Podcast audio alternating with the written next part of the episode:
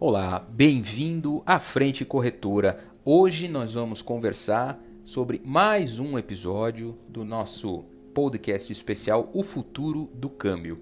E hoje nós vamos trocar uma ideia sobre o câmbio no smartphone, a experiência de compra né, através dos smartphones.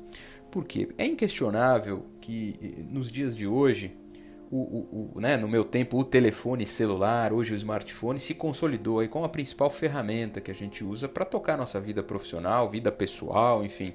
Já não nos imaginamos viver sem ele. É praticamente o computador de bolso, né? Eles revolucionaram todo o nosso comportamento social, apresentam inúmeras possibilidades de conexão, você realiza a tarefa de maneira muito ágil, muito dinâmica, né? São bastante superiores aos PCs nesse ponto pela mobilidade, pela, pelo fato de você poder levar para qualquer lugar, exigirem espaços diminutos aí para você armazenar.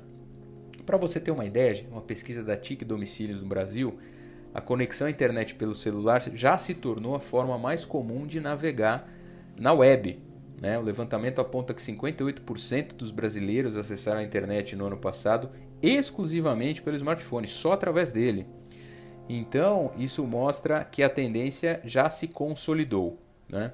O levantamento ainda trouxe um dado muito relevante: o smartphone já é praticamente universal entre os internautas brasileiros. Entre as pessoas ouvidas, 99% disseram que possuem o um aparelho, ou seja, todo mundo. Né? Agora, que a gente já sabe que isso cabe no bolso, né? informações, quase que toda a nossa vida, não há dúvida. E os times de tecnologia estão sempre muito atentos a isso. Né? Quase tudo que hoje se começa, se desenha ou se, se produz do zero, pensando do ponto de vista de tecnologia, é pensado antes para o smartphone e depois para os outros tipos de acesso, PCs, notebooks, tablets e coisas do gênero. O grande desafio do próximo, da próxima década, dos próximos anos, é encontrar um caminho para melhorar essa experiência. Né? Ah, para algumas determinadas atividades, ainda as telas são muito pequenas, os teclados são muito difíceis de você acessar, causam alguns desencontros, alguns desconfortos. Né? E quando a gente transporta esse dilema para o mercado de câmbio, tem várias uh, iniciativas que precisam ser levadas em conta. Né? Uma delas é se vale ou não a pena você desenvolver um aplicativo especial, especialmente desenvolvido para câmbio ou um bom site mobile resolveria o seu problema? Né? E a segunda pergunta é: à medida que você decida por desenvolver um aplicativo, como você garantir um nível de fidelização, um valor agregado suficiente para que ele ganhe espaço no teu aparelho celular, que ele fique ali presente como marca, como um ativo importante.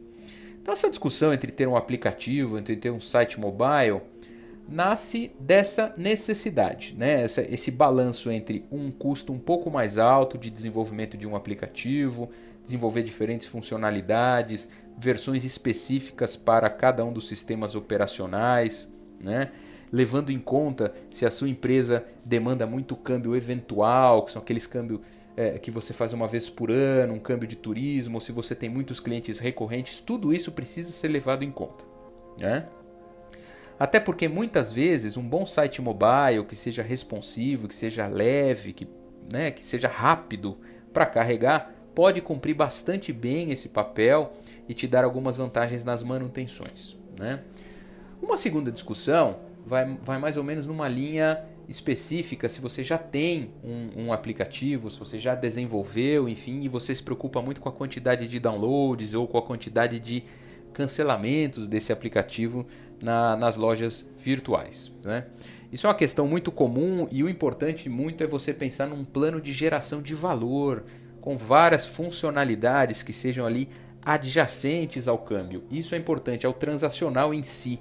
Não basta você ter um aplicativo que faça bem a sua operação de câmbio, mas é importante considerar as notícias diárias de mercado, acesso a algum consultor que possa ser feito de forma remota, alertas de cotações, geolocalização de pontos de retirada de moeda, você poder simular diversas operações, colocar outras parcerias de cross-sell, alertas de passagens aéreas baratas, parcerias com seguros viagens, com sites de turismo, intercâmbio, ou seja, diversas outras formas. Né? Então a mensagem é se você é, tem um público muito uh, heavy user que a gente chama de, de alto nível de utilização desse tipo de informação e você já tem um aplicativo, faça isso para gerar valor, para estar tá na cabeça do seu consumidor, presente lá que ele mantém o seu aplicativo baixado e disponível ali na primeira tela dele do celular. Tá?